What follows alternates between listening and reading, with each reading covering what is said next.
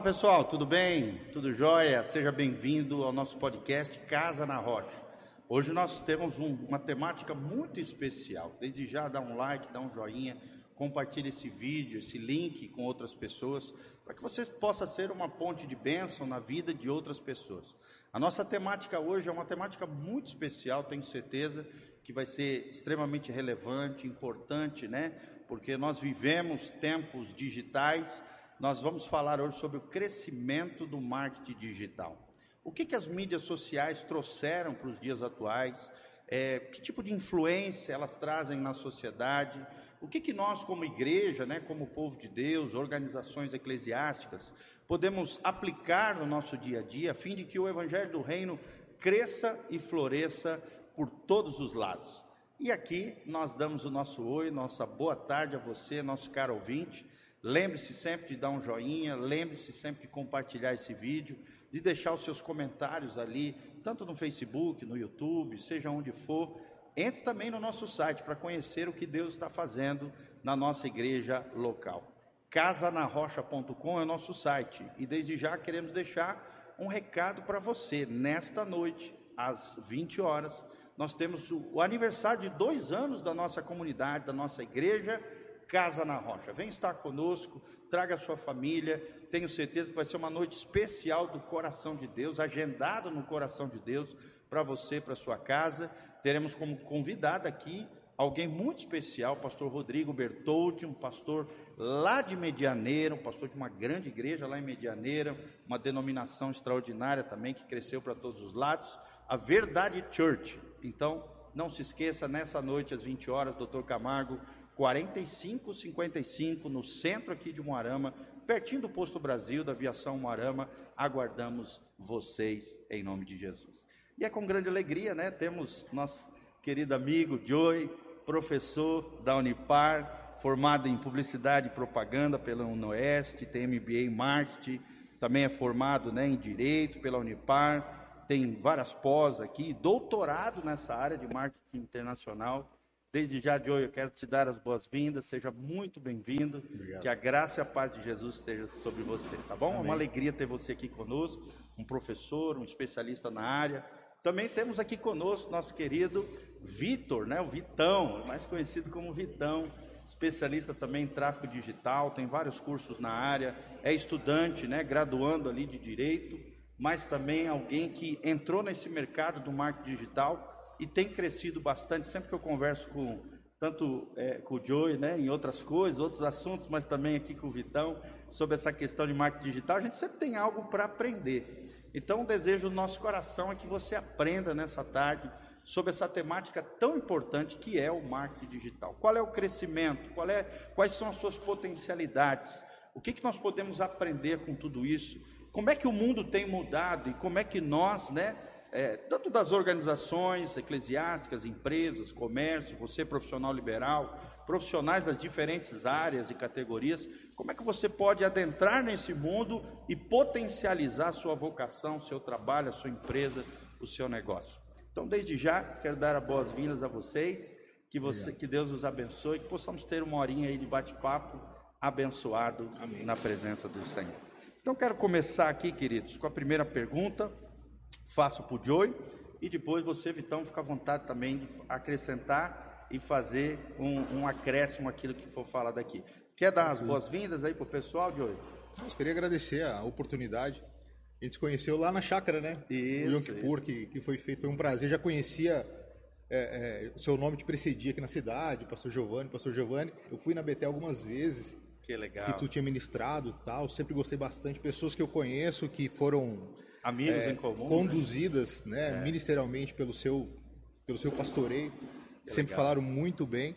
E eu pude ter a prova real quando eu te conheci na chácara. A gente tem tido uma, um relacionamento e isso eu agradeço. Legal, parabenizar a igreja por esses dois anos. Sim, dois anos é, de história, gente. Espetacular, né? Hoje é aniversário da nossa igreja. É uma semente plantada e, e eu acho que se o caminho tiver, tiver retilíneo, não tem como dar errado, né? O é. projeto de Deus é sempre vencedor, é sempre certo. Com certeza. Muito obrigado pela oportunidade, pela confiança. Amém. Seja muito bem-vindo. Você, Vitão?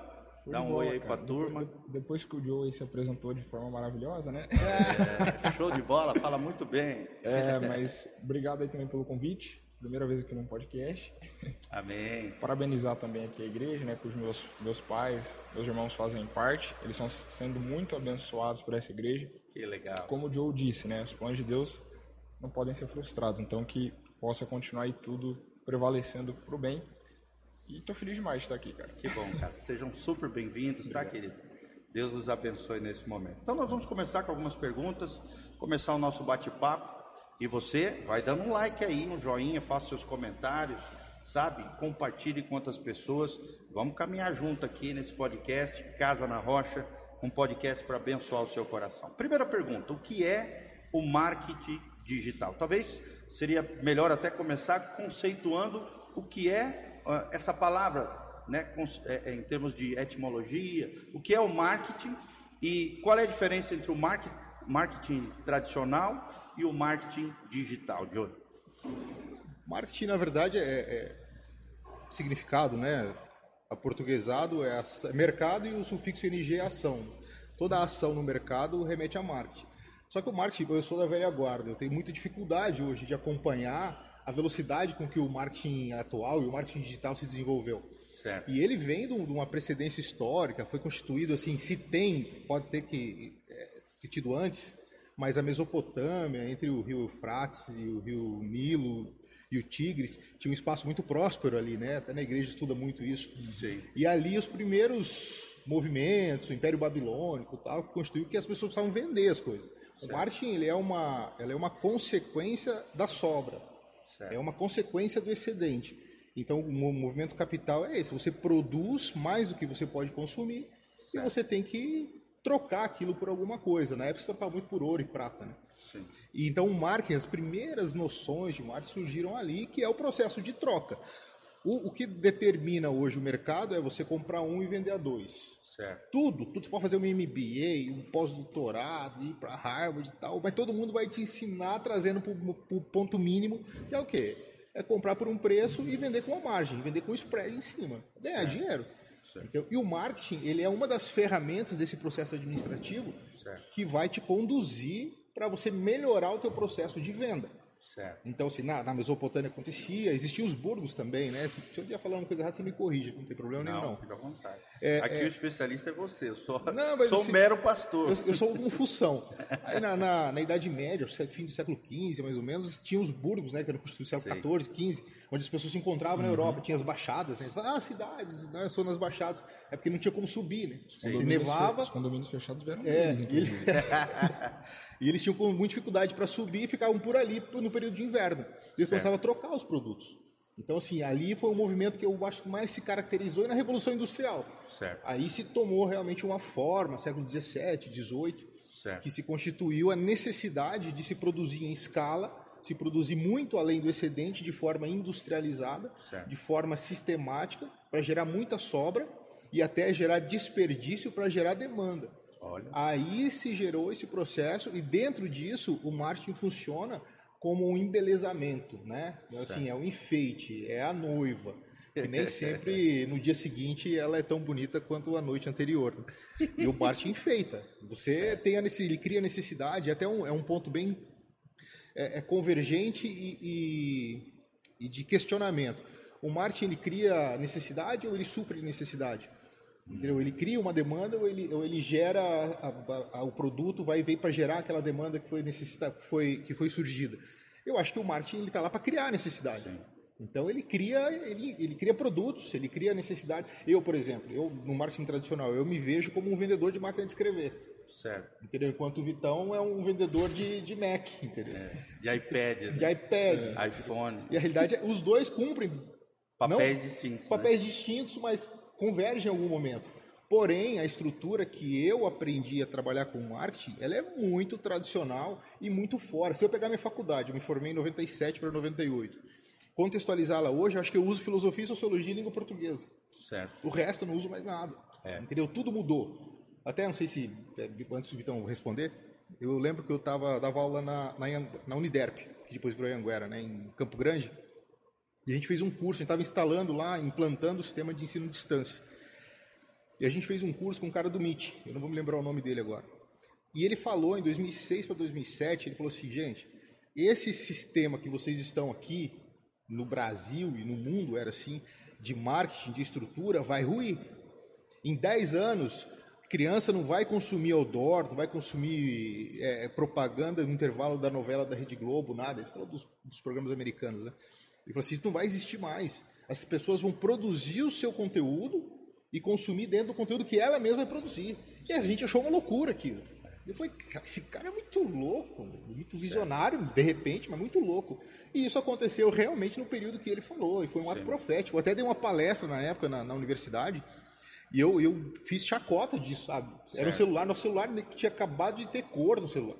Nossa. Entendeu? Era, não tinha interação. Falei, cara, como que você vai. Não era um smartphone. Não né? era, muito longe disso. Sim. Era de tecla, né? Era o Blackberry, que era. Nokia. Quem tinha um Blackberry era é. o cara. E, e, nesse... Eu sou desse tempo. Então, então você era o cara. Nokia. Eu não cheguei a ter um Blackberry. Não. não, eu nunca tive, eu só vi, né? Mas eu tinha meu código de desejo, lá não tinha código de desejo, era um Blackberry. É, e nesse processo de entendimento, ele falou: você vai produzir. E hoje, eu, por exemplo, eu tenho dois filhos. Se eu perguntar para o meu filho o que é Rede Globo, ele não sabe, tem 14 anos. E para minha filha de 7 anos, pior ainda. Sim. Ela nunca assistiu um programa de TV aberto. Olha. Ela nunca ouviu um rádio. Entendeu? Por quê? Porque ela produz o próprio conteúdo. É Sim. TikTok, é, é, YouTube. E são pessoas que surgiram de maneira orgânica, né? Uhum. Não foi uma produção da mídia. Sim. Não foram pessoas que foram construir, ó, oh, vou te treinar, você vai fazer uma faculdade, vai fazer um curso de teatro, interpre... Não, são pessoas que surgiram, de repente, num podcast, num bate-papo, e colocou uma câmera na frente sem... Porque na minha faculdade eu tive, se não dois anos só de iluminação. Olha. Você aprender a trabalhar com iluminação. Aí eu revelava minhas fotos. Você tinha uma Pentax Camil na época. Eita. Aí você ia no estúdio, aí você jogava num negócio de água, ah, virava. Era uma estrutura para gerar uma foto. Hoje eu produzo. Meu celular deve ter 10 mil fotos. É. Entendeu? Num aparelho minúsculo. Então esse, esse, esse gap que teve do marketing tradicional para esse foi muito lastreado, muito grande. Então, assim, a minha geração. Como foi rápida, né? Foi rápido. Então, assim, surgiram muitas. É, é, não sei se eu vou parecer ofensivo, mas os, muitas esquizofrenias Sim. sociais Sim. dentro desse processo. Certo. Pessoas que não foram programadas. Eu acho que a gente está muito solto. Certo. Tem muita gente produzindo conteúdo e conteúdo desnecessário, sabe? Conteúdo meio lixo, assim. E Isso. nesse, só que não tem como você controlar. Eu vejo muito, né? Então, não tem como você controlar, porque não, não é orgânico. Não tá num. E é um mundo entreaberto, né? Para tudo e para tudo. Para todo mundo. Para coisas boas e más, né? Essa democracia é. que a pessoa pega uma câmera, é, um celular, coloca na frente, não precisa nem do microfone, e começa a produzir o seu conteúdo, ele encontra intelectores do outro lado. Sim. E isso gera, gera fluxo, gera tráfego, né? Gera audiência. Gera audiência. É um exemplo é o de pedreiro, né, é. né, Vitor? de pedreiro. É, é, um exemplo. Um rapazinho do interior da, da Bahia ali, com o celular na mão, começou a produzir conteúdo, virou um fenômeno né, do marketing digital. E hoje Está viajando para o mundo todo fazendo propaganda para as grandes companhias, com milhares, milhões de seguidores. Né? Deu mais certo do que se ele tivesse virado jogador de futebol, na verdade, né? Com certeza. E jogava bem, se é. você observa, observa os vídeos que ele faz. É, bate parece um, bate direitinho, é um, parece um baita jogador, mas com certeza vai ganhar mais dinheiro com o marketing digital do que a vida de futeboleiro, o... né? Agora sim, com relação ao que é o marketing digital, eu concordo muito com que o Joe falou. Sim. É, o marketing digital ele nada mais é do que um meio que o marketing tradicional tomou. Certo. Né? O marketing uma vai, ramificação. Uma ramificação. Ele, um foi, ele foi acompanhando a, a, audiência. Tanto que hoje o, o grande mercado, né, o criador é o, é o americano, norte-americano.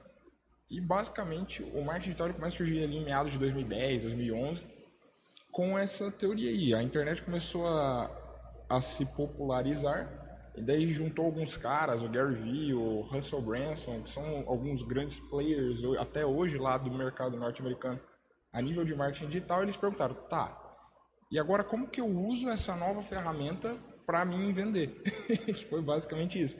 Daí eles começam a criar o que hoje a gente chama de marketing digital.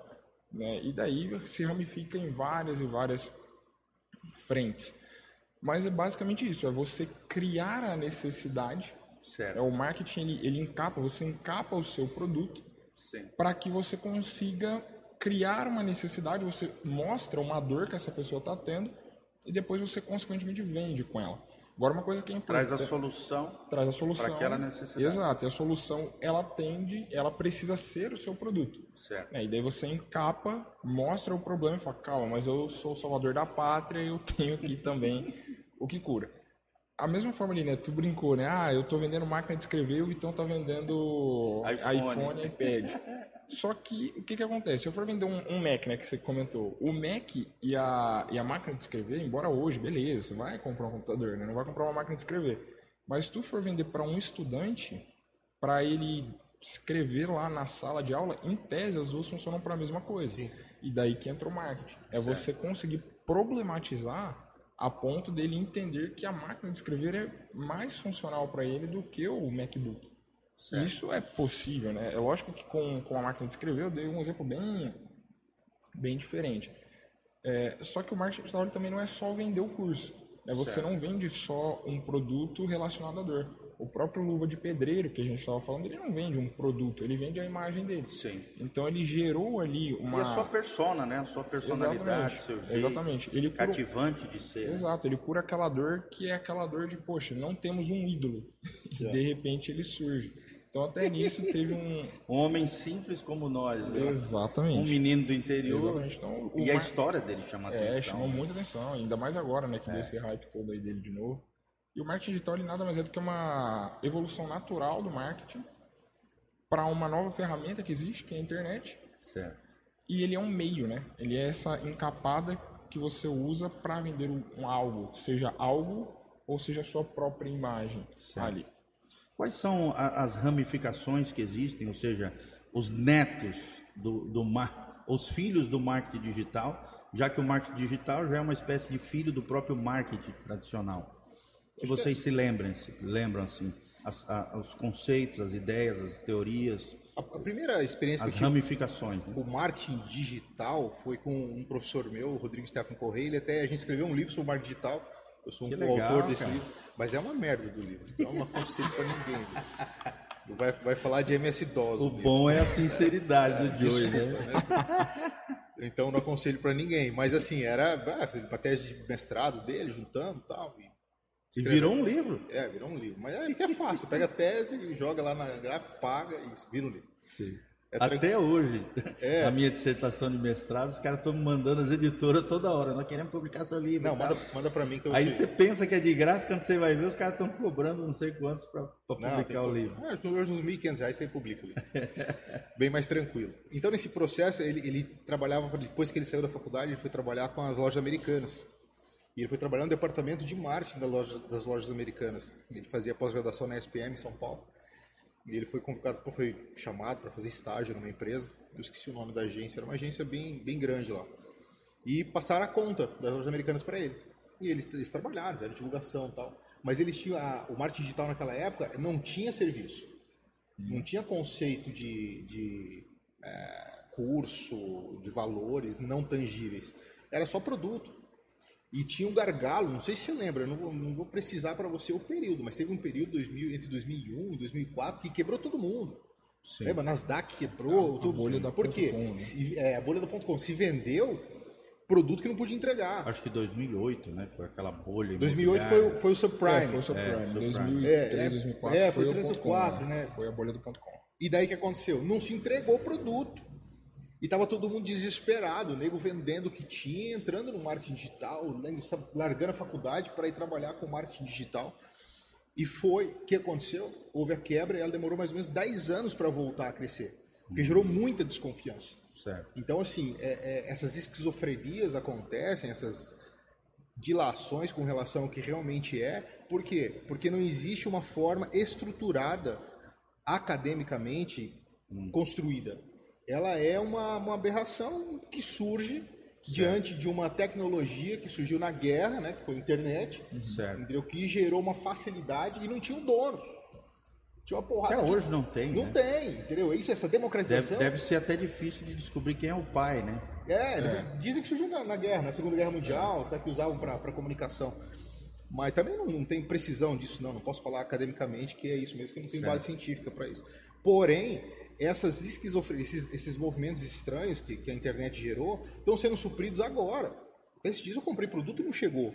para mim uhum. na data. E muita gente deixou de entregar presente de aniversário, Sim. presente de casamento, tal, e ela gerou isso. E aí você perguntou, né, os filhos, né, do marketing digital. Eu acho que um dos filhos do marketing digital é uma reconstrução do, dos parâmetros sociais. Em termos de mercado, eu entendo que a facilidade, a agilidade, a pandemia trouxe muita gente para dentro de casa, entendeu? E precisava comprar, e precisava vender, e a internet foi é, deu um boom agora. Né? Perfeita, né? entendeu? Eu falei assim, pô, tô suprindo uma necessidade que apareceu acima das expectativas. Nós tínhamos um prazo para crescer isso aqui em 10 anos, crescemos em 2. É. E com isso, como não tem um dono, não tem um pai, não tem um controle, é livre, a pessoa entra, fala e aberto a todos e né? põe para fora o que ela pensa, como eu estou colocando para fora, que pode ser verdade, pode ser mentira, pode ser um belo contador de história. Sim. E a gente não tem mais conexão com o que senão isso aqui vende, aquilo não vende. Não tem uma estrutura, a Rede Globo, por exemplo, está fazendo água.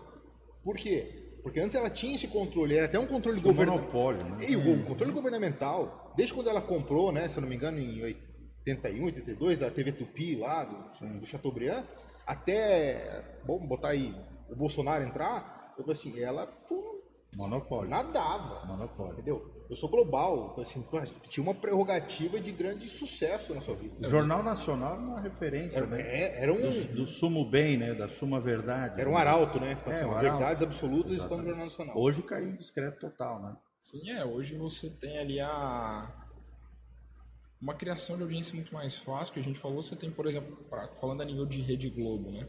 Você vai ter aí caras lá em 2018 que surgiram, o Terça Livre, o Brasil Paralelo, que de certa forma surgiram na internet. É. Nitidamente na internet foi um amontoado ali de uma galera que falou, não, vamos, é, não concordo com as ideias, vou dar o meu jeito que eu não tenho a produção de uma Rede Globo, mas eu consigo também alcançar uma massa. E isso começa a ser formado. Né? Então essas criações de tribos, de comunidades muito distintas e sem dependência de uma de um pai, de um, de um líder, de alguém que toque, de um tirano, né, digital, tirano, né? Exatamente. Um reverendo daí, mundo. É, isso daí é uma das um dos filhos. Sim. Essa essa criação de comunidade. Hoje você pode ver, por exemplo, o próprio TikTok.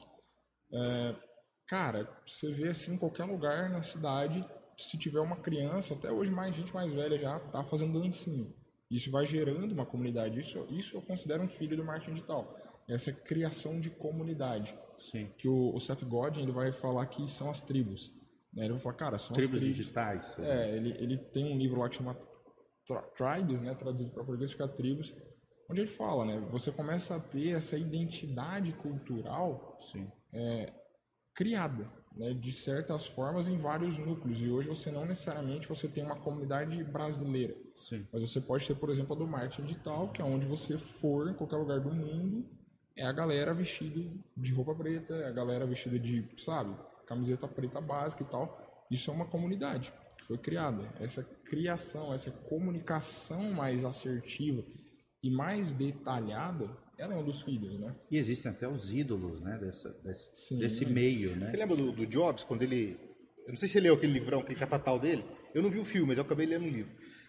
E tem muita coisa que diz que no filme tem no livro não tem no filme. E um dos elementos, dois, dois pontos bem legais, assim, que eu achei. Um, ele demorou, sei lá, seis, sete anos para colocar um sofá na sala dele. Nossa. Para escolher o sofá. Tem uma foto dele no livro, ele sentado num canto assim, a sala toda vazia. O cara demorou quase uma década para escolher o tapete e o sofá da casa dele. Ele era tão perfeccionista, tão doido, tão estruturado nesse sentido, de que assim, não, as coisas têm que harmonizar e têm que ser perfeitas. Eu contei essa história para entrar na segunda. O fone de ouvido, por exemplo. Ele, foram mais de, sei lá, 300, 400 cores de branco para definir entre 26, se eu não me engano, ou 25, eu posso errar nos números, depois me, posso tentar corrigir isso. É, eram 26 tons de branco para escolher a cor do, do, do, iPhone, dos primeiros. Nossa. Ele, ele ficou meses, ele demitiu muita gente com aquilo, ele ficou muito bravo, assim, cara é branco. Eu falei, não, eu quero o branco. E o cara vinha com o branco, ele voltava, vinha com o branco, ele voltava, vinha com o branco, ele voltava. Foi muita gente machucada com isso, ele era muito áspero, né? Rígido, né? né? É. E, e, mas o que aconteceu? Ele criou uma tribo, que você está falando. Eu lembro que as pessoas que tinham fone. Hoje não, hoje tem fone branco. Na época só, só o iPhone tinha fone, fone branco. Sim. Só tinha fone preto. Sim. Era aqueles fone preto, aquele negócio de, de, de fita. Depois veio o, iPhone, o fonezinho branco. E quem usava o fonezinho branco tinha uma característica. Normalmente não era o cara de terno e gravata. Normalmente não era o cara de Wall Street. Normalmente era o cara descolado, que tinha um cabelo diferente, que usava uma roupa mais independente, que era criativo. Então, se ah, você usa o iPhone, eh, você usa o fonezinho branco, você é legal. Só pela consolidação do produto materializado do seu ouvido ali. Sim. A pessoa te definia pelo fone. Da ícone do, do- daquilo que é moderno, Isso, daquilo exatamente. que é legal. Ele criou uma identidade, o perfil do iPhone e era exteriorizado pelo negocinho branco no ouvido. É, e até hoje a Apple tem essa ideia, né, de você estar pagando pela marca, É. pela, pela ícone da marca, né? Exatamente. E é uma das marcas mais valiosas do mundo hoje. né? Ainda é, né? Acho que ela é a mais valiosa, inclusive. Acho que ela, ela vale mais que o PIB do Brasil, inclusive. Olha só, rapaz. Mas vamos para a segunda perguntinha aqui. Qual, qual é, para vocês, né, do ponto de vista de vocês, qual é o potencial da internet hoje para, para as empresas, para os negócios e para as organizações? E aí nós estamos falando de nós, né, a igreja, organizações eclesiásticas, organizações filantrópicas. Qual é o potencial e, e, vamos dizer assim, o que, que a internet trouxe de bom que pode ser potencializado nesses segmentos? Legal. É, deixa eu cortar o Joe aqui. Não, eu lá. já... Mas... Eu fui vacinado com agulha de vitrola, se deixar eu falo. Mas o que, que você hoje pode trazer né, do digital? Então, Isso. como que dá para usar? Primeiro, assim, a nível empresarial. É é meio clichê dizer isso, você provavelmente que está ouvindo já escutou isso em algum momento. Mas, de fato, se você hoje não está no digital ou não tem uma ramificação digital, cara, você corre um sério risco de daqui a um tempo, um curto tempo, Desaparecer tá, do é, mercado. Desaparecer ou tomar um prejuízo muito grande, ter que se reconstruir assim por um prejuízo que você não precisava. Sim. né? Principalmente hoje, se você tem uma empresa física, você tem o Google, você tem os anúncios do Google que vão fazer você vender mais. Né? Você consegue segmentar muito bem. E, mas não só a nível empresarial, a nível pessoal também, né? Hoje a internet, por conta dessa facilidade de alcance, às vezes a gente até perde um pouco da, da noção de pessoas que estão te assistindo. Por exemplo, a gente está aqui e cabe aqui umas 200 pessoas aqui dentro, mais ou menos. É, mas 170. Exato. Se, ca- se entrar aqui 170 pessoas, você, você vai falar, caraca, tá cheio, tem 170 pessoas. Se você posta um story e 500 pessoas vêm, você fica triste. você não quer quatro vezes o que está aqui. Sim. Então, isso também é uma, uma coisa importante se levar. Você hoje consegue difundir as suas ideias com uma facilidade muito grande. E Não daí- só no presencial. não né? só no presencial, no digital também. Hoje você posta um Reels qualquer aí, dá duas mil visualizações, são duas mil contas alcançadas. Sim. né? E trazendo isso a nível da igreja, como que isso é tão importante? Porque a igreja ela vai passando por ciclos, né? Sim. Se você for estudar a história da igreja, ela primeiro ela é perseguida ali pelo Império Romano, aí depois você tem ali uma perseguição de, de ideologia que vai surgindo após a Idade Média, ali no Renascimento e etc. Depois, antes né, do Renascimento, você tem ali a perseguição árabe, depois você tem essa perseguição hoje do Renascimento, de ideias e tal. E, e isso vai assim, sempre a igreja, mas a igreja sempre foi se reestruturando. Sim. Mas Se sempre foi ali- reformando, né? se reformando, né? Lógico, jamais deixando os princípios e sempre seguindo a escritura, não é isso que eu estou falando, mas a nível do da comunicação, como ela se comunica com, com potenciais fiéis, entre aspas. Sim. E hoje o digital ele é, ele é um caminho desse, porque você não vai ver numa mídia tradicional as pessoas elogiando o cristianismo, nunca mais. Só que em contrapartida você tem hoje canais de comunicação que são maiores que os canais tradicionais, daí a gente está falando de YouTube, Instagram, o próprio TikTok, Podcasts, né? podcasts. Você está levando essa sua mensagem para qualquer um aí, cara. Você posta um Reels e duas mil contas alcançadas de uma mensagem. E isso é muito importante para a igreja. Você está deixando de depender de apenas a vontade de alguns, entre aspas, né, donos ali da, da comunicação, da ideia de um país, e você passa a você assumir a sua produção de conteúdo e isso é genial. Você consegue ver hoje, por exemplo, dentro da igreja, você tem alguns nomes de referência digital também. Sim, sim. Né? Alguns, alguns que falam influencers gospel, mas alguns pastores que estão alcançando muitas pessoas pelo digital. Sim, Inclusive com milhões de Com seguidores. milhões de seguidores. Pastor Antônio Júnior, um exemplo. Sim, o cara, O- Vários aí, né? tem vários. Então isso é muito importante e principalmente levando em consideração o seguinte: Eu tenho 20 anos. Quando eu nasci, eu não tinha celular. Sim. Vocês também não. Mas quando a minha irmã nasceu, já estava começando a ter. Hoje na minha família tem alguns priminhos novos. Todos eles têm. De- então, assim, daqui 10, 15 anos, que é quando essa nova geração tiver a minha idade, a gente vai se comunicar com eles pela Forma internet. diferente. né? Telepatia. Total, é, cara.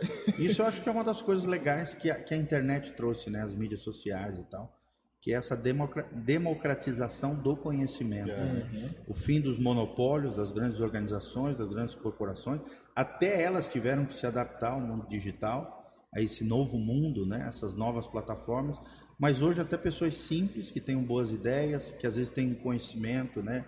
Mais legal ou, ou mais avançado, mesmo tendo uma estrutura n- não midiática, mas do seu celular, às vezes com uma boazinha, uma, uma boa câmera e tal, consegue diversificar e expandir esse conhecimento para todos os lados, né?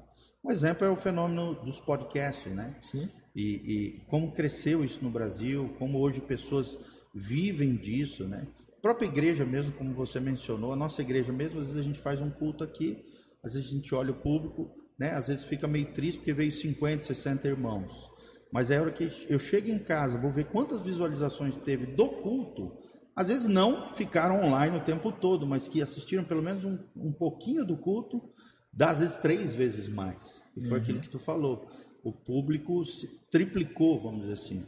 E, e o evangelho se expandiu né, para todo lado. E, e hoje, sem dúvida nenhuma, as mídias sociais, a internet tem, tem trazido né, esse, essa democratização do conhecimento e a quebra dos grandes monopólios, como vocês dois falaram. É, eu lembro que eu estava no Brasil esses dias. Eu tava, não sei se conhece o pastor Ronaldo Fonseca. Ele foi ministro de Estado do governo Temer. Ele, hoje ele é pré-candidato. Ele foi deputado federal por dois ou três mandatos, se não me engano. E ele é pré-candidato a deputado federal de novo. E eu trabalho com ele, trabalho com o sobrinho dele. Ele, estava, ele tem uma igreja lá, lá em Taguatinga. E a igreja dele, a nave é para mil pessoas, assim, mais ou menos. Aí ele estava num culto e, e tinha, não sei, 300, 400 pessoas lá no culto. E daí estava numa live, um tal de Brunet. Não sei o que. Tiago Brunet. Tiago Brunet. Esse é um fenômeno. É. Aí. Nas redes sociais. O, o, eu chamo de Choquito, né? Que é o sobrinho que eu me relaciono mais, assim. Aí falou: Ó, tio, ó, aqui, ó. 50 mil pessoas. É. Entendeu? E você tá com pra, sofre para colocar 200, 300 pessoas aqui. A que custo? É. Custo de energia, custo de estrutura e tal. E o cara tinha 50, 40, 50 mil pessoas acompanhando ele, sabe? Na, na, na pregação, na Um live. sei. fenômeno, né? E as faculdades, por exemplo, a Unipar. A Unipar, se tiver somando com EAD, tudo, sei lá, 18, 19 mil alunos, não- sei. Digamos seja isso daí. Sim. Esse cara, ele lançou um curso, ele tinha um milhão de alunos. Meu Deus. então, assim, é, ele tem um instituto, né? Instituto Tem alguma Instituto coisa lá. Destiny. É. Então ele coloca um milhão de alunos lá dentro. E essa que você falou da democratização da informação. Sim. E o marketing, ele é, é, é isso, é gerar demandas e gerar necessidades e supri-las. Até é uma pergunta que eu tenho, assim, uma dúvida. Eu, eu estive numa, numa, era uma palestra, uma, uma troca de ideias, naquela época não tinha podcast ainda. E tava um rabino, um judeu tradicional. Inclusive ele fala que Jesus Cristo é derivado de uma estratégia de marketing de Constantino. Digo assim, Jesus Cristo ele foi criado por Constantino, uma necessidade, né? Ele é filho de Constâncio Cloro, que é um general, um César, né? Sim. E ele também, naquela época, as pessoas constituíam um crescimento e tal, inspirado em Mitra e Krishna, que eram dois deuses da época, que eram muito cultuados e, muito, na teoria, muito mais famosos. E diz que ele criou Jesus Cristo para vender para as pessoas Sim. que as pessoas morressem por esse Jesus na guerra. Então, assim, a, a estrutura da igreja e do marketing se cruza há muito tempo atrás, né? E, e tem uma, uma, uma necessidade de se estar divulgando isso. Não, mas o judeu tradicional, ele acredita muito nisso, né? Que, É que o judeu, na verdade, não acredita É. em Cristo, né? Então, eles, eles criaram, do nosso ponto de vista, dentro da, da nossa perspectiva cristã, né, eles criaram uma narrativa para negação do Cristo. Não, ele falava revoltado. É, assim, ele tinha um desdém. Por exemplo, o Crasso. judeu, Cristo é o quê? Cristo é um rabino, foi um personagem histórico, mas não é o filho de Deus, não é o Deus encarnado entre os homens, entendeu? Eles ainda estão aguardando o Messias, né? O Messias Hamashia, o Messias dele, que ainda não veio, né? E que vai é, é, vai vir um falso Messias, no caso, que é o que é o, o, o anticristo, vai enganar muitos judeus, né? E, mas também é, virá daí o verdadeiro Cristo, já por uma segunda vez, segundo a nossa perspectiva sim. cristã, né, evangélica, que é já na segunda vinda de Cristo. Aí sim vai, vai acontecer um grande avivamento entre os judeus, num período que a gente chama escatológico de, de um período tribulacional. No final do período tribulacional, na segunda vinda de Cristo, para a implantação do milênio, que é o que a gente crê, os pré, pré-milenistas e pré-tribulacionistas, acredito que Jesus virá, aí sim, o Messias que eles estão aguardando. Uhum. Vai acontecer um grande avivamento, descrito em Zacarias 14, com os israelitas, onde milhões vão, vão ter uma, uma espécie de conversão, de reavivamento judaico. E aí sim, o Messias virá, né, juntamente com a sua noiva, a igreja, em graça e glória, para implantar, primeiro subjugar as nações, no que a gente chama de Batalha de Armagedon, e logo em seguida implantar seu reino milenial a partir de Jerusalém. Jesus vai reinar por mil anos, né? proféticos. Então, assim, faz parte das profecias. É normal, né, que os judeus criaram é. uma narrativa para negar o, o Cristo dos cristãos, né?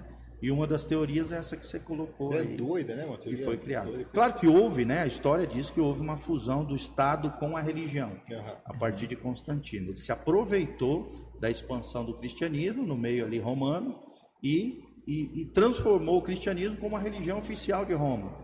Foi, na verdade, um, uma das grandes tragédias dentro do cristianismo. Quando o cristianismo deixou de ser aquelas comunidades, né? do, do Cristo, do, do, do, Cristo ressurreto, as comunidades cheias de amor e se transformaram em instituições religiosas é, comandadas ou influenciadas pelo próprio Estado romano. Aí foi uma, subverteu, né? É, subverteu completamente. Totalmente. Quando, quando se, se junta ali, né, a, a, a política que já é bem corrompida em si, juntamente com a religião, a tragédia é grande. Na sua grande maioria, tá? A gente não pode, claro, nunca generalizar. Tem pessoas também boas, honestas dentro da política, mas quando se une religião com política, geralmente a história prova isso, né? A tragédia é grande. A, a divulgação, a amplitude da comunicação digital e essa democratização gera um, um movimento estranho também, porque às vezes estou navegando lá, eu gosto Sim. muito de ouvir louvores e tal. E eu me deparo assim com, tem lá X visualizações. Quando é um, ah, pastor fulano de tal foi pego em adultério, é 300 milhões de visualizações, né, cara? É, porque isso propaga tudo, né? Rapaz, né? Até é a fofocaiada, impressionante, mal, parece o, o, mal vende, é. né? A, Exatamente. O ser humano, por ter essa natureza é. pecaminosa, corrompida, ele se alegra não com as coisas boas, né? Você pode ver, as coisas boas da internet não tem tantas visualizações quanto é. o besterol, a fofocaiada, e, e, até o marketing digital se aproveita não, disso. Não, ele não vende ali, né? Cria situações para poder vender produtos. Nem só na internet. Cria né? falsas narrativas para atrair, como se fosse um, uma espécie de isca, né? Para aquele determinado site, para aquele determinado link lá. É uma coisa impressionante. É. Isso daí que você falou é uma coisa, uma coisa legal, esse, essa falsa é. narrativa, né? Porque quando o marketing surge no Brasil, e daí muito passa pelo Érico Rocha e tal, lá em 2013 que é um dos ícones do Não, ele é considerado hoje o, no Brasil ele é o pai. né? Mas quem, ser, quem, seriam outros outros proeminentes aí do marketing digital? Fora o Érico. Tá, assim, no Brasil hoje você vai ter um pouco mais difundido 2020, 2022, pandemia abriu novos leques para uma molecada bem nova também, né? Você vai ter hoje o Marcos Paulo, você vai ter o próprio Pablo Marçal e tal. São nomes, o Ítalo Marcili, o Mac Carvalho, que são pessoas mais novas que é, adentraram nisso daí também. Mas lá, antigamente, você vai ter os nomes, o principal, Érico Rocha, você vai ter daí aquelas pessoas que fizeram parte da tribo dele, né? Que daí vem o Thiago Tesma, vem o Pedro Sobral, vem é, o Thiago Tesma eu sigo ele. É, então. O cara vem, é bom. Vem o Sobral, vem a Priscila Zilo, vem ali junto com ele aquele Alex Vargas, que também é um que a gente brinca, é o dinossauro também do marketing. O próprio Thiago Fonseca do canal Boom. Então, assim. Ah, o Thiago Fonseca é, também. Todos eles é ali fera. vieram surgindo naquela época. Só que nesse período, no Brasil, a gente tinha o quê? Era, era o início do digital. Então, você era tudo muito barato. Qualquer coisa que você fazia, você faturava muito alto, investindo pouco. Antigamente você colocava mil reais em tráfego pago, o lead era 10 centavos, você captava aí 10 mil leads. É, hoje em dia isso não acontece mais. Hoje em dia, Leads seriam o quê? Só para quem está é nos um, ouvindo. é um cadastro, né? Basicamente você faz É um anúncio- link? Alguém Não, que é, entrou no site? Você, é, vo- você faz um anúncio, por exemplo, para que aquela pessoa se inscreva em algum lugar. Aí quando essa pessoa se inscreve, deixa lá o nome, e-mail, telefone ou qualquer outra informação que você Aí se queira, transforma um lead. aí ela se transforma num lead, né? Que traduzindo para português, lead é uma palavra americana, que é uma tradução bem livre, é potencial cliente. Certo. Então ela se torna um potencial cliente. E lá nesse meado de 2013, 2014, você tinha essa, muito volume, era muito barato anunciar na internet, muito barato. E surgiu, né, junto com isso, uma galera com narrativas falsas. Que é o que a gente brinca até hoje. Fala, ah, é os galera que falava que você vai ganhar um milhão de reais trabalhando meia hora pelo celular uma vez por semana. Tinha muito isso, ainda tem algumas pessoas que tentam fazer isso. Aí daí você E surge acaba uma galera- gerando discreto no próprio é, marketing. Exato, e tal. exatamente. O efeito contrário. né? Exatamente, que surgiu aquela galera, ah, eu compro o meu curso que eu vou te ensinar a vender o meu curso. surgiu muito isso nesse período. Só que o tempo, tu falou no início, né? O tempo, ele é o seu melhor amigo. E, de fato, essas pessoas, como as pessoas que construíram as- o seu produto, a sua entrega, a sua empresa em cima de uma falsa narrativa, o tempo puniu. Hum. Certo. O tempo consumiu. seja, não existe- desapareceram não mercado, mais. certo. Hoje, hoje a gente está passando assim para o que a gente chama de sofisticação do mercado. É, você antigamente ia fazer um lançamento e eu É, a gente comecei. percebe. Hoje o mercado está muito mais Sim, profissionalizado. né? Exatamente. Eu, eu, por exemplo, comecei ali no finalzinho de 2020 como prestador de serviço, na verdade. Comecei a acompanhar um conteúdo de social media e tal. Falei, ah, vou prestar serviço junto com um amigo meu. Cara, a gente era muito amador ainda. Hoje não. Hoje eu vou fazer um lançamento, você tem que abrir lá uma planilha gigantesca. Você tem ferramenta de gestão. Você tem time para ajudar. Então, hoje é mais sofisticado até mesmo dentro da gente. A gente vê que a gente evoluiu. Né, e chegou num nível diferente, a ponto de Profissional. Exato, a ponto de que a gente vai, às vezes, conversar com algumas pessoas que estão no mercado e a gente aponta, cara, você tá muito amador. Olha só, você não passa credibilidade, né? As pessoas vão fazer uma call, embora hoje no digital é muita call, né, que você faz, por conta da distância. A galera vai de moletom. Cara, eu falo, não dá. Você vai trabalhar, coloca uma calça, coloca um...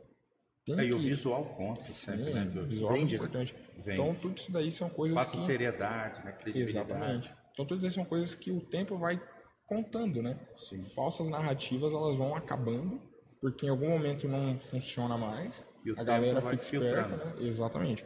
E o tempo vai filtrando e aqueles que são amadores, no início você vai ser amador, você não tem recurso para começar normal. Mas se você se permanece assim, cara, melhor nem continuar. Eu tenho, vou dar uma metaforizada. Eu tenho uma chácara e a gente tem alguns cachorros lá. Alguns que eu levei, outros que vieram e agregados e tal. Deve ter uns 400, eu acho. tô brincando, deve ter uns 6 que ficam lá na chácara e voltam. E eu tenho em casa. O de casa é um, é um filho, né? Criado numa mão papai na uva passa, Eita. banho de ervas, tal. A gente escova o dente dele, né? Meu Chama, Deus, chama pelo nome. Paparicado. Tem que chamar pelo sobrenome, senão ele não vem. Aí, quando eu faço alguma carne em casa, alguma coisa, eu pego a carne e dou para esse cachorro. eu- olha, falar bem a verdade, ele pergunta a, a idade do boi. Nossa. Ele fala, "Ah, não sei se eu quero essa carne. Enjoado. Enjoado. Por quê? Tem excesso, tem sobra. Quando eu vou para chácara e a gente faz o churrasco, os meus cachorros chamam outros cachorros, que chamam outros cachorros. E tem um monte de cachorro daí. A gente normalmente vai comendo a carne e vai dando os pedaços, né? Cara, você joga assim, eu nunca vi um pedaço cair no chão. Nossa. Quem pula mais alto, Come. come. E o mercado é a mesma coisa. Se você está no mercado de sobra, É uma selva. o né? oceano azul, entendeu? Fala assim, pô, pra que, que eu vou me esforçar? Pra que eu vou pular? A carne vem na minha boca. Sim. E vem fácil, gostosinho, delícia, entendeu? É só escolher o que eu quero. Agora, se você vai para um mercado e precisa profissionalizar, você precisa pular mais alto. Sem dúvida. Você precisa aprender a brigar, porque é um pedaço de carne para 15 cachorros. Sim. Lá eu tenho 15 pedaços de carne para um cachorro. E essa oferta e, e- e demanda que gera as especializações, as competências. Se eu pegar o meu cachorro de casa e colocar num espaço ermo com um desses cachorros da chácara, qual que vai sobreviver?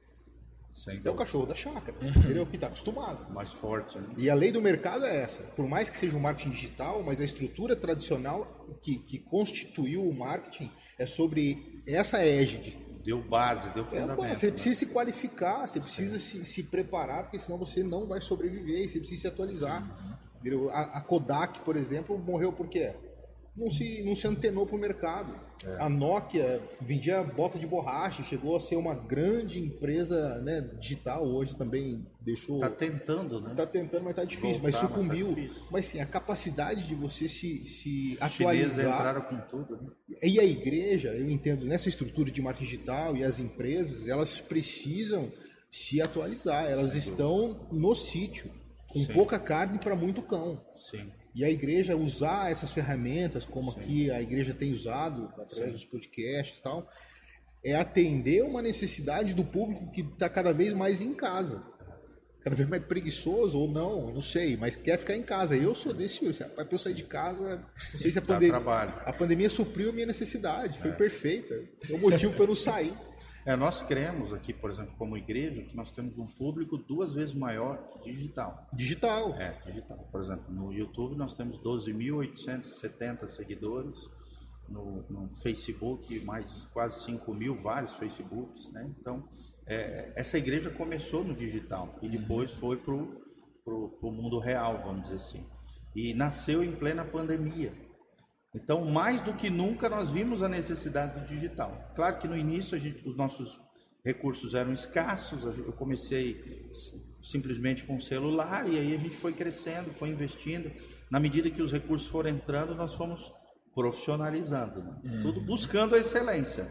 Claro que nós tínhamos um, o fator recursos escassos, mas com o tempo, na medida em que a igreja foi crescendo no físico, né, os recursos foram melhorando, algumas entradas também pelo digital, a igreja foi evoluindo e crescendo em termos de estrutura, nunca deixando o digital, pelo contrário, cada vez mais potencializando o digital, porque a gente sabe que hoje é, quebra barreiras, né? Vai para todos os lados. A gente, por exemplo, tem escutado relatos de irmãos de outros países. Eu conheci um casal em Paris, na França, que me conheceu através do- dos podcasts e, e do material em áudio que a gente disponibilizou no- no- na- na- nas mídias de áudio digital. Então, fiquei muito feliz. Quer dizer, duas semanas antes, antes de eu, vigi- é, é, de eu viajar para Paris, numa viagem com a minha filha, o cara entrou em contato comigo pelo WhatsApp, falou: Poxa, pastor, eu te conheci e tal, pela internet, através do, do Spotify, ouvi a sua ministração, fiquei encantado na área de família. Eu sou líder de casais da minha igreja, uma igreja de 600 membros lá em Paris, e queremos muito te conhecer. Precisamos de, é, montar uma parceria, precisamos de ajuda. Estamos iniciando o ministério de casais. E aí eu me prontifiquei, falei que por cristocidência, né? Estava indo para Paris e ele foi me buscar no aeroporto, depois foi me levar no aeroporto, passamos um dia juntos, Ganhou um trocando experiências. E, inclusive ele falou para mim, ele falou, pastor, a próxima vez que você vier aqui, você não vai ficar em hotel, você vai ficar na minha casa, você ganhou um amigo. E eu fui ministrar na igreja dele, cara. Olha só que coisa linda. Legal mesmo. Então, como Deus é maravilhoso, né? E como, como as mídias digitais, né? Potencializaram o evangelho para todos os cantos. A gente recebe relatos da Irlanda, Japão, França, Alemanha.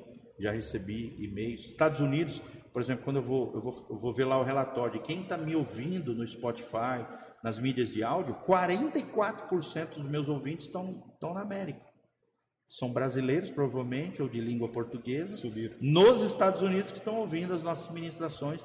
E os cultos aqui, todos são editados e lançados para as mídias digitais, tanto em vídeo quanto em áudio, lançando essa palavra para todos os lados. Então a igreja realmente tem que se espertar, né? tem que migrar para esse lado. Não, eu tenho visto cada coisa que você está navegando aí, você está ali e fala assim, ei, não toca nisso. não. Deus tem uma palavra. pra você." Aí dá um susto.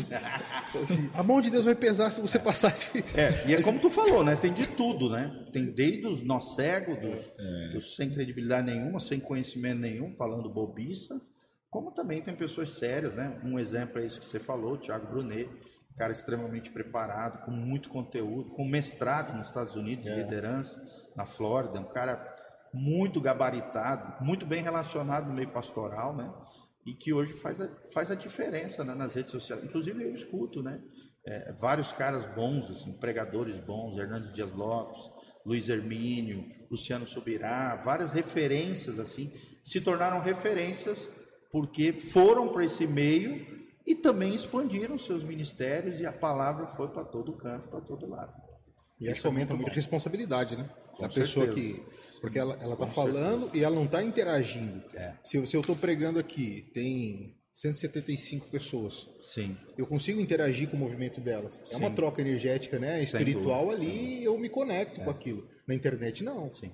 Às vezes vai de encontro a uma lacuna que está aberta. Sim e eu solto uma palavra que vai abrir mais. Sim. De repente eu arrebento a vida de uma pessoa Sim, com uma palavra mal colocada. Olha a responsabilidade. Olha a responsabilidade. Dos pregadores, dos pastores. E eu, não, eu vejo muita gente. mensageiros. Nem né? aí, assim, é. faz pelo, pelo view, né? Sim. Faz pelo acesso, faz pela, pela multiplicação da quantidade de cliques lá. É. E não está preocupado com as consequências. Então a igreja ela é muito. A parte espiritual é muito sensível, Sem a parte dúvida. motivacional. E daí a necessidade da liderança se preparar, né? Eu sempre digo isso, inclusive para os nossos obreiros aqui, pastores, a, a, importância de você estudar teologia, de você ler a Bíblia todos os dias, e não só a Bíblia, e a teologia em si, né? Que é a ciência que estuda Deus de forma sistemática, doutrinária, para falar com propriedade para as pessoas, mas as ciências gerais, ter educação, né? ter uma boa formação para que aquilo que você está passando para as pessoas traga né, relevância, traga importância, uhum. você não fale besteira. É, nós mesmos aqui, né, na nossa igreja, os cultos são online e são ao vivo. Então imagine a responsabilidade é. de quem está trazendo uma palavra. Você não pode falar besteira, você não pode falar vulgaridade. Caiu na internet, já era, virou meme. Uhum a, a, internet pode também destruir a sua vida é. se você não for cuidadoso no falar. Mamãe falei que o diga, né? Exatamente. Mamãe falei é um exemplo tem, disso. Tem então, uma assim, galera, né? É, é, e tem uma galera mesmo que se auto-sabotou, alguns se auto-arruinou com aquilo que falou quando caiu na mídia. Então, hoje mais do que nunca, é isso que você falou, Joey, os pastores têm que ser preparados, os pregadores da palavra têm que ter conteúdo, têm que saber falar todo... É, é, tem que estar interagindo com o mundo atual, né? E, e, e, falar a palavra aos corações com muito cuidado, com muito zelo, com muita seriedade, para que a palavra chegue de forma cristalina, límpida, clara, objetiva no coração das pessoas, aproveitando todo esse potencial que as mídias digitais têm dado à igreja. É, é aquilo que eu comentei, né? Às vezes a gente se perde nos números, né? E daí a responsabilidade vem com números também. É. Sim. Se você está pregando para 100 pessoas, você já sabe que tem uma baita de uma responsabilidade ali. Pô, são 100 pessoas que estão crendo ali que tu tem uma mensagem que vai ajudar elas e que Sim. você é detentor daquela verdade. Sim. Né? E... Eu lembro que uma vez fui pregar numa igrejinha pequenininha, uma cidade do interior. Levei meu celular, gravei e tal. Na igreja mesmo, acho que não tinha 30 pessoas. Mas quando eu postei no Facebook, ah, uns três dias depois fui ver, já tinha 1.700 pessoas assistindo. Exatamente. Então, tipo, então olha o potencial e a responsabilidade Sim. de uma rede social.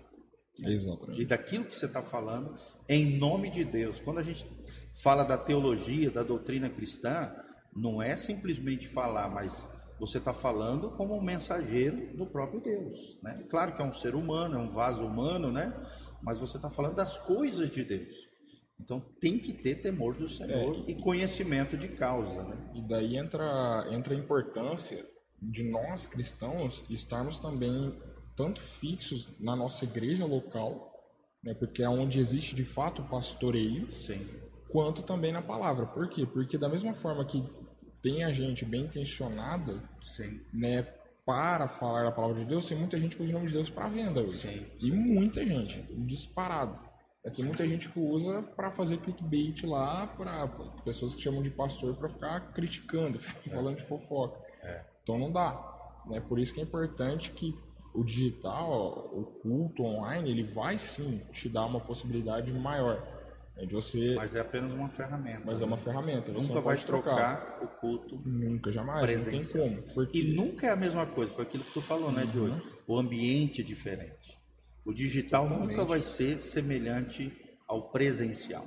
Não se compara. Né? O culto presencial, você tem a atmosfera, você tem os irmãos, e o cristianismo ele é uns aos outros. Né? Você não pode ser uma ilha solitária querendo desenvolver a sua fé. A não sei que você realmente seja um missionário no meio do mato lá em Papua Nova Guiné.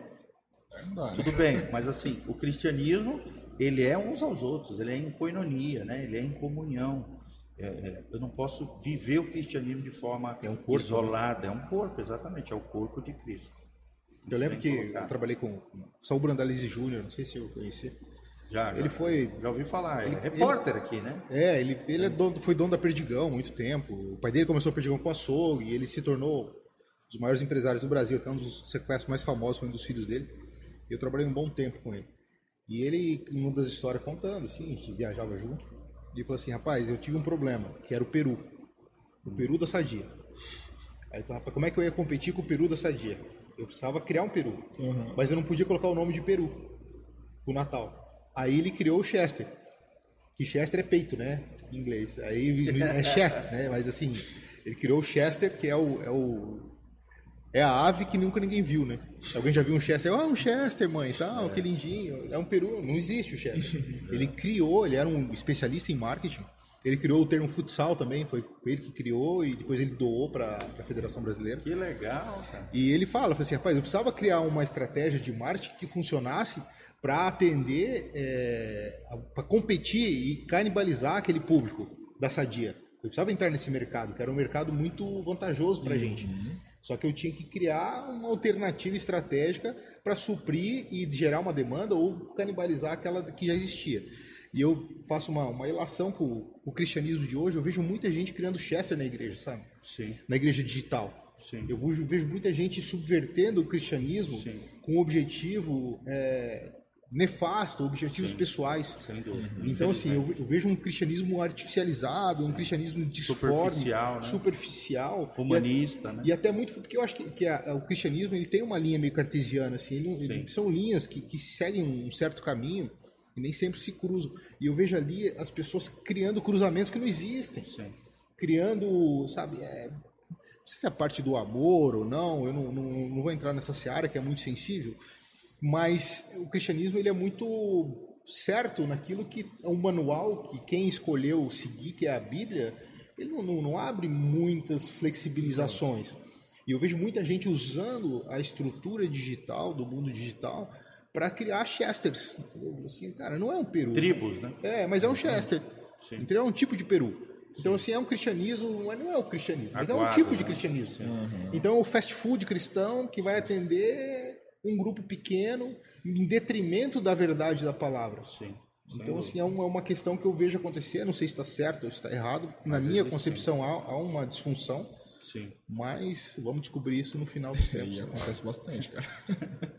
Quando chegar diante do é, Criador. É... Aí, era o Chester ou era o Peru? Ser, é, aí muita coisa será revelada. É. Né? E é interessante isso. É, e pensando um pouquinho sobre isso que nós estamos falando, né? Filipenses 1,6 diz assim: Tendo por certo isto mesmo, que aquele que começou em vós a boa obra, há de aperfeiçoá-la até o dia de Jesus Cristo. Ou seja, Deus começou uma boa obra, né? Essa obra é perfeita, ela é baseada, como você falou, no próprio Cristo, né? Nos pilares que o cristianismo deixou, que não começou hoje, não começou no digital, não começou no, no, no, no presente momento, na evolução atual mas que vem lá de trás, de toda uma tradição, né? que não pode ser desprezada. Então, é, é, esse, esse Cristo, ele quer trabalhar no nosso interior, daí a importância de estarmos em comunhão, como o Vitão falou, daí a importância né, de estarmos uns aos outros ali interligados com outras pessoas, a fim de que o Espírito Santo trabalhe no nosso coração, nós também possamos ser um agente de transformação na vida de outras uhum. pessoas e nessa, nesse aperfeiçoamento do Espírito Santo no nosso interior, a nossa vida vai evoluindo, vai crescendo, vai se adaptando né, ao novo momento que a humanidade vai, vai, vai, é, vai, vai evoluindo, vai crescendo. Não sei se é uma evolução ou não. Uma mudança. Em alguns aspectos, sim. É, talvez essa palavra seja melhor. Uma mudança, né? É, a igreja se adapte a esse tempo diferente sem perder a essência. É sem perder aquilo que você falou, né? Com profundidade uhum. e não de forma superficial.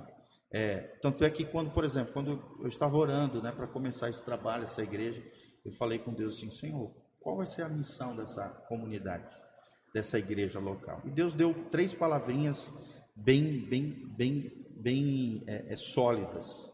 E, e essa é a missão dessa igreja, né? Que Cristo seja o centro, que a palavra de Deus seja o fundamento e nós nos dedicaremos aos relacionamentos. Então, são os três pilares dessa igreja: Cristo, a Bíblia e os relacionamentos. Porque a igreja é isso, são relações, relações de afeto, relações de comunhão, relações de apoio mútuo, né?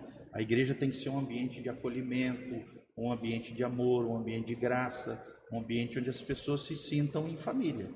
Né? E para isso, desde o início, começamos uma igreja em células, nas casas, começou na garagem da minha casa, depois fomos para uma igreja emprestada e hoje estamos aqui na nossa casa, né? Ainda não é nossa, mas alugada no nosso cantinho, servindo ao Senhor com as famílias que Deus colocou debaixo dos nossos cuidados, sempre lembrando esses três pilares: Cristo no centro.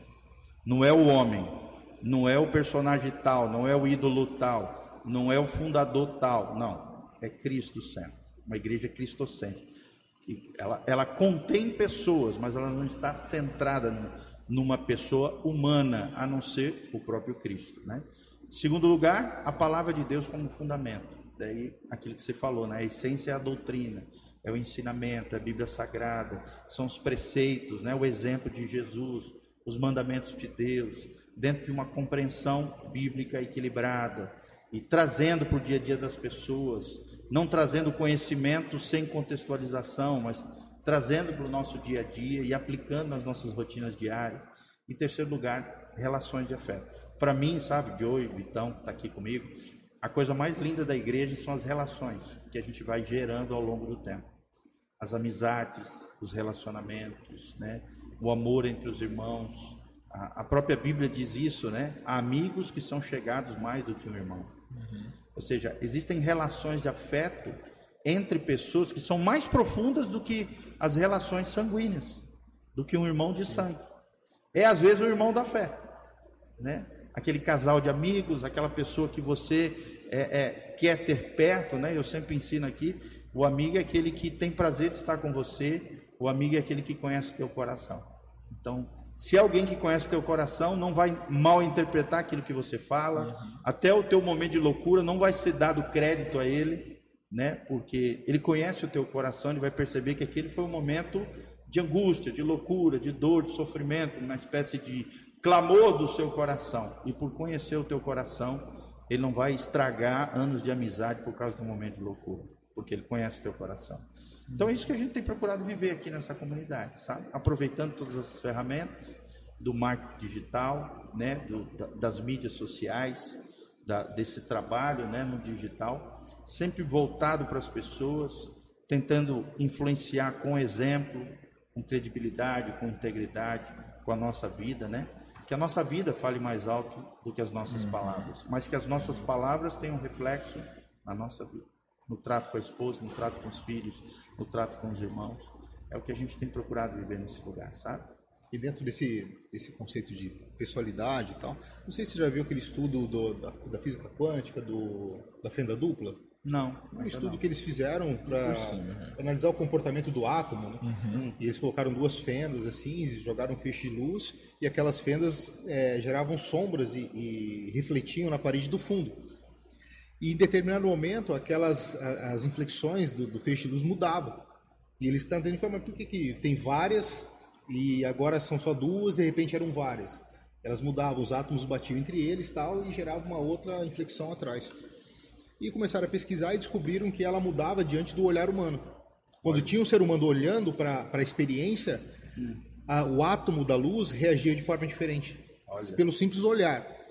Colocaram um cachorro, colocaram outros animais, colocaram objetos, colocaram uma câmera. Dizem que foi um dos experimentos que fez Einstein entender que existiam coisas maiores que a consciência, a cognição humana suportaria que abriu a possibilidade dele de, bom, deve existir o metafísico, é, né? fora desse dessa estrutura física. Sim. E essa importância do olhar humano que interfere no átomo da luz, você imagina numa igreja, Muito entendeu? mais. Na parte da pessoalidade, o toque, entendeu? Das pessoas se, se abraçarem, se tocarem.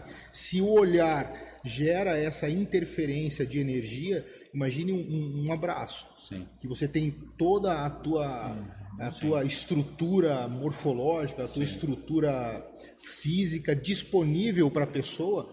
E se você é um templo do Espírito Santo, você coloca esse templo à disposição da dor alheia. Sim, sim. E quando você supre aquilo, entendeu? Simplesmente por estar disponível, Sim. se a- o olhar muda a estrutura, você pode mudar a, a, a necessidade ou suprir um pequeno hiato que a pessoa tem na vida e ela veio aquilo em silêncio, sentou lá no fundo buscando um socorro que ela não quer expressar de maneira nenhuma, porque é tão interno e é tão profundo que a internet acho que não vai suprir. Não, não vai. Então essas Mundo relações da digital internet e da igreja, do É virtual, só uma âncora, né? Talvez. isso, porque Pro no, relacional. no dia da dor, entendeu? Eu lembro que É. meu pai morreu de câncer e, e foi uma morte bem, bem chata, assim, bem, bem esquisita.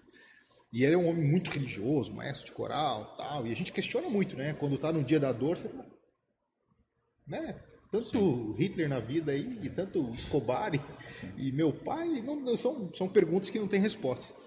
E eu lembro que a gente andava de igreja em igreja, entendeu? com ele, assim, bem ruizão já, uns 60 dias de morrer, e pedindo oração.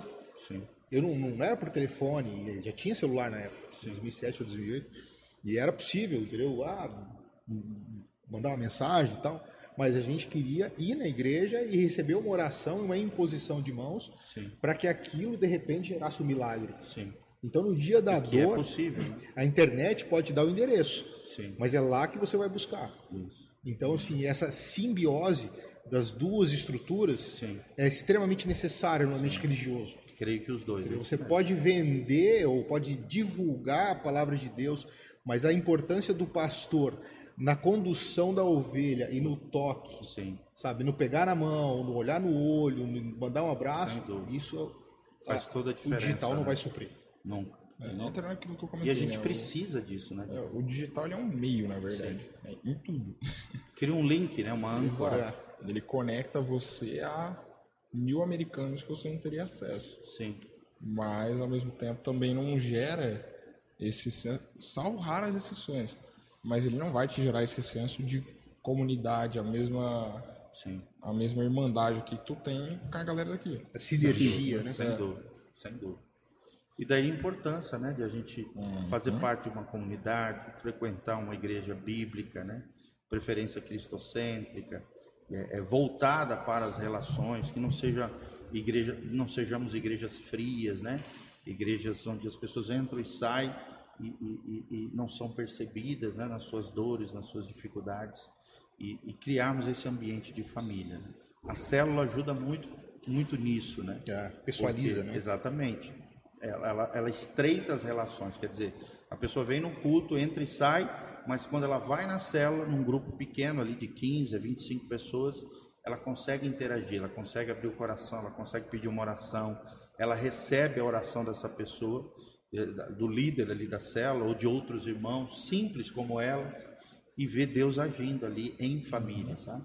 Inclusive na nossa comunidade a gente fez a cadeira da bênção.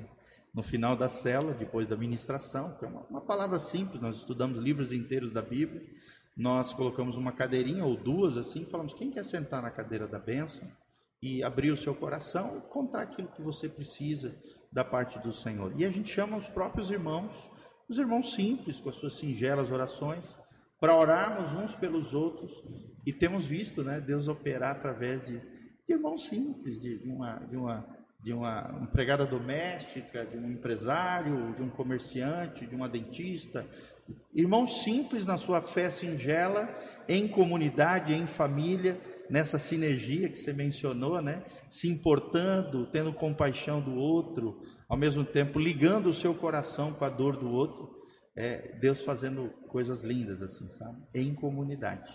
Não, são coisas que só acontecem na comunidade. Exatamente. Eu lembro que eu dava, quando eu tra- trabalhava com o seu Saul, é, a gente chamou o Lair Ribeiro para dar um treinamento. É um dos primeiros, 2002, 2001, 2002. Lá em Santa Catarina, alugou um hotel, levou todos os executivos da empresa, né, umas 40 pessoas.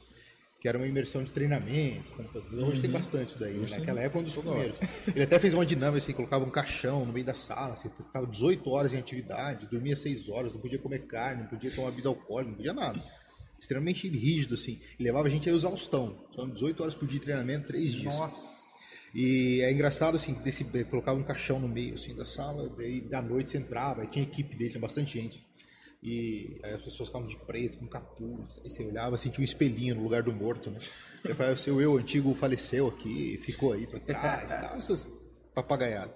Mas independente disso, existia um momento que era uma cadeira que ele colocava no pau, Sim. total dava umas 60 pessoas lá, mais ou menos, parecido com isso aqui, assim.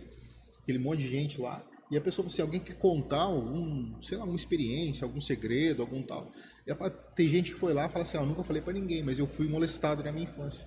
Nunca, contou pra 60 pessoas. Sim. Nunca falou pro pai, nunca falou pra mãe, nunca falou pro psicólogo. Mas E- se sentiu em família ali, né? Exatamente. O conceito, a coinonia, não era igreja, não era nada, mas ele gerou um ambiente tão confortável para ela que aquilo que estava corroendo ela por dentro, ela foi, lá exposta, né? e abriu para todo mundo, sentiu no colo, Sim. entendeu? Da, da comunidade e abraçada pela comunidade. Sim. E até fez uma dinâmica lá, depois ele pegava um, um porrete, tinha que dar na, numa borracha, e a, a mulher começou a bater assim, sabe? Meio que expurgar os maus fluidos que ela tinha. E outra coisa, antes de ir embora, ele falou assim: pessoal, é o seguinte, eu vou dar uma sugestão para vocês. Vocês saírem daqui, tirem o calçado, pisem na grama, entendeu? Antes de pegar o carro de vocês e ir embora. Cinco minutinhos, tal, pisa na terra, na grama, tal, depois entra no seu carro e vai embora. Eu falei, moleque, tinha 24 anos de idade, eu acho. Eu falei, "Nossa, o cara tá viajando. Era o carro, não era meu, não, era da empresa, era um Fiesta, novinho da empresa. O carro não pegou? Não pegou. Eu entrei no carro, bati, aí estava em quatro do carro, né? Em quatro gerentes. Aí olhando, assim. Falei, bicho, melhor pisar no chão, né? Aí saímos do carro, colocamos o pé no chão, voltamos e o carro pegou. Então, assim, a energia que circula nos ambientes comunitários, ela é muito poderosa. Sim. E uma igreja, eu acho que isso é, é superlativo, né? É inflacionado, assim. Porque é o Espírito Santo de Deus que eu acho que é a energia mais pura que tem, mais forte. Então está disponível para todo mundo. E pastores que, que, que têm a habilidade de conduzir essa energia geram essa coinonia Sim. entendeu? e essa necessidade de fazer parte. As pessoas vêm mesmo. Vêm para falar e a, comu- a, na, na célula, né? Sim. Ela vai, vou falar. Porque só, de repente só ali ela consegue ser ouvida. Sim. Em lugar nenhum na empresa ela não é um ninguém. Ela, ela, é, ela é um ponto, ela é um número. Se sente amada, né? Ali não. Importante, né? Percebida. Hoje, hoje a gente vê muito isso. Mas desde já, meus queridos, queremos agradecer. Foi tão rápido aí, já fomos uma hora e doze, né? Eita, pega. E tomara que seja o primeiro de muitos encontros, É, né? amém. Porque fomos muito abençoados com a presença de vocês. Não- ainda tem muita coisa para falar, né, sobre esse assunto ou outros, né? Uhum. Talvez uma outra oportunidade de constelação familiar, É muito questões legal. psicológicas. Talvez convidar tua esposa também, Já né? tá convidada. aqui, olha que legal. E desde já, queridos, a gente quer agradecer, tá, pela disponibilidade de vocês, o Joey, o. Vitão. Com certeza você que nos assistiu aprendeu alguma coisa, né? E, e, e- e graças a Deus por isso. Então, é muito importante. Qual é o objetivo do nosso podcast? É trazer temas que sejam pertinentes, que sejam relevantes, fazer sempre um link desses temas relevantes, sociais, tecnológicos, é, é, é, psicológicos, ou de qualquer área, né? De qualquer parte da ciência, e fazer um link com a realidade da igreja, da- da- da- das organizações cristãs, com a nossa fé, e, e trazendo também a, a própria vivência, as experiências das pessoas, e, e é esse é o nosso objetivo, né? Como você falou, é, você que está nos ouvindo, né? Venha fazer parte de uma comunidade cristã, sabe? Não, não fique isolado, mas re- realmente busque ao Senhor. A Bíblia diz: buscai ao Senhor enquanto se pode achar. Então é tempo de buscar ao Senhor. Um tanque é de tempo- né? é, é tempo de, de, de estar em família. Né? Mais do que essa energia do- da, da- aglomeração humana, como você falou, é, é, o Espírito Santo é mais do que uma energia. Né? Não é uma energia, mas é um poder é, que emana né? e, que, e que flui entre as pessoas, né? que se conectam com o coração de Deus. Então imagina, um poder fora, a- a- um poder extraordinário, Criador do universo, juntamente com essa sinergia humana, né?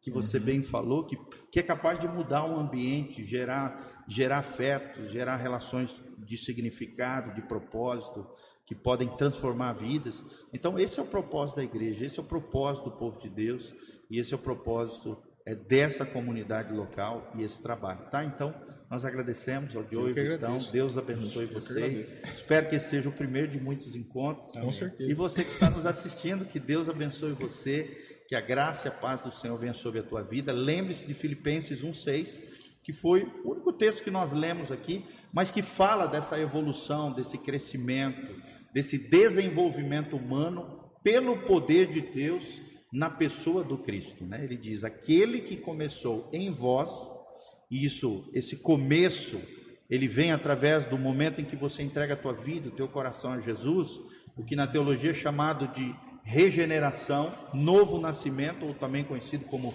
conversão. Aquele que começou em você a boa obra, ele há de aperfeiçoá-la até o dia de Jesus Cristo. E o dia de Jesus Cristo é a volta de Jesus, né? Quando Jesus voltar, todas as coisas serão restauradas. E mas a restauração de Jesus começa aqui, agora, a partir de um coração que se rende e que se entregue totalmente a Ele. Eu sou o pastor Giovanni, essa é a nossa comunidade, Igreja Casa na Rocha. Fique conectado conosco, nosso Instagram, Facebook e YouTube da igreja é Igreja Casa na Rocha. Instagram, Facebook e YouTube. Você também está conectado conosco no YouTube, PR Giovanni, youtube.com.br PR Giovanni, também o nosso facebook.com.br pastor.gio, Gil, e também temos o nosso Instagram, Instagram, arroba PR Gil, PR de pastor, a sigla de pastor, né? e Gil, G-I-O. Então siga-nos nas redes sociais. Temos o nosso site também, casanarrocha.com.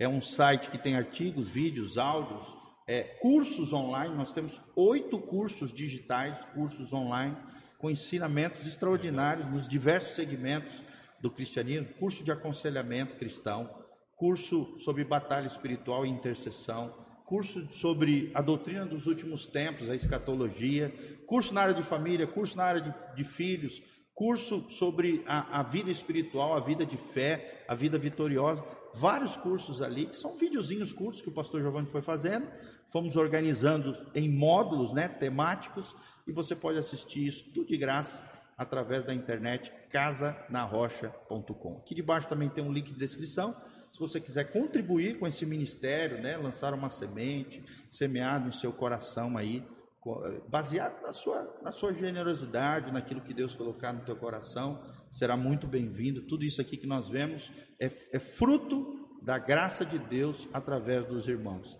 E você é nosso convidado, está conosco hoje, nessa noite, quarta-feira, 20 horas, aqui na Igreja Casa na Rocha. Doutor Camargo, 4555, no centro de Moarama, Paraná. E no domingo, dois cultos. Às 9 horas da manhã, o culto matutino, e às 19 horas, o nosso culto da família. Tá bom? Um grande abraço, quero terminar orando pela sua vida e agradecendo aos nossos convidados por esse tempo maravilhoso juntos, compartilhando aí conhecimento graça e vivência aqui Amém. no Senhor. Pai, no nome de Jesus, te agradecemos de todo o coração por esse podcast, por esse momento de bate-papo. Ó Deus, tanto de temas relevantes do mundo digital, do marketing digital, do mundo dos negócios e de como as mídias digitais têm transformado o nosso mundo, tanto positivamente como negativamente.